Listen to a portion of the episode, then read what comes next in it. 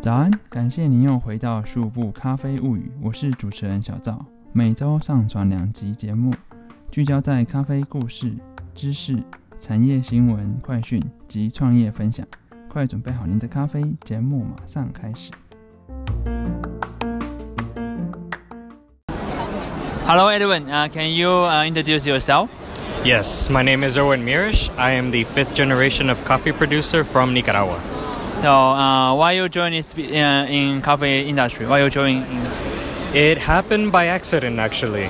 I studied philosophy in university. I wanted to be a lawyer. I worked at a law firm, but I couldn't.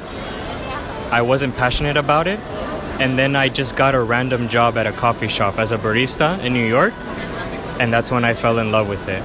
And Oh. I decided to move back to Nicaragua and get into the family business. Yeah, all uh, by accident. Yeah, that job. Yeah. So, yeah, your English very uh, speak very well. Yeah, I went to university in the U.S. Yeah, yeah. So how do you think about your family coffee industry? How how how they uh, this uh, uh for us I know the Mauricio is very famous in industry. It's been very long time since they found the Javanica. So how do you uh, found the passion when you're in United States? I'm very proud of their my family's achievements, but I also didn't expect it. Like I knew we were kind of famous, but when I went to SCA, I think three years ago for the first time, that's when I really found out just how well known they are.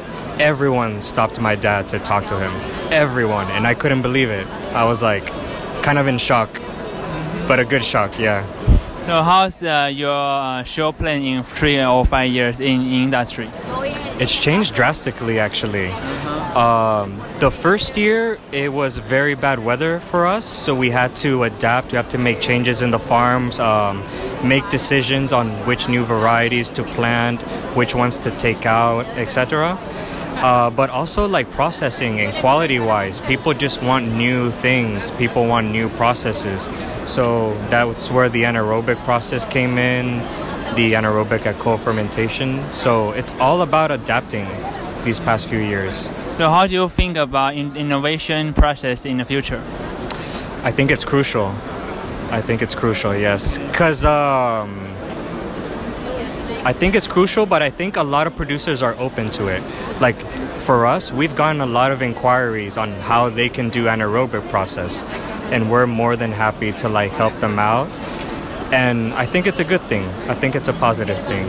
So. No, go ahead. No, no. So, so what, what, what, uh, what's you there talking about in Hello Coffee? basically talking about our company, our family, but also the specifics on how we process each coffee, how we dry, how we export it, etc. So, uh, will you uh, join the coffee event in other uh, like uh, action? You know, will will you join the kind of things? We actually do host our own auction, but that happens every couple of years, also depending on if we have the funds, etc. But uh, we're very we participate a lot in like Cup of Excellence. We actually won Cup of Excellence in Honduras this past year in our new farm, and I think those are the only auctions we participate in at the moment. Yeah.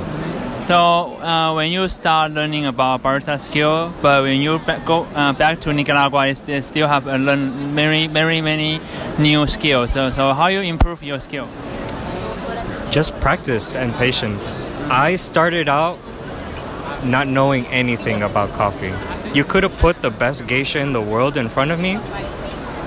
I would have said it just tastes like coffee. Like, uh, just day in and day out, just practicing, but also being mindful of like the things that you eat. How does it interact with your palate and everything? Uh, practice, I would say. So, this is the first time you came to Taiwan. First time in Taiwan, and I'm loving it. And you're loving it. Yeah, love it. Uh, when when you come back next year? Absolutely. If you invite me. Okay, of course. Thank you, thank you, thank you, thank you, Thank you. thank you. Bye-bye. Bye bye. Thank you. No,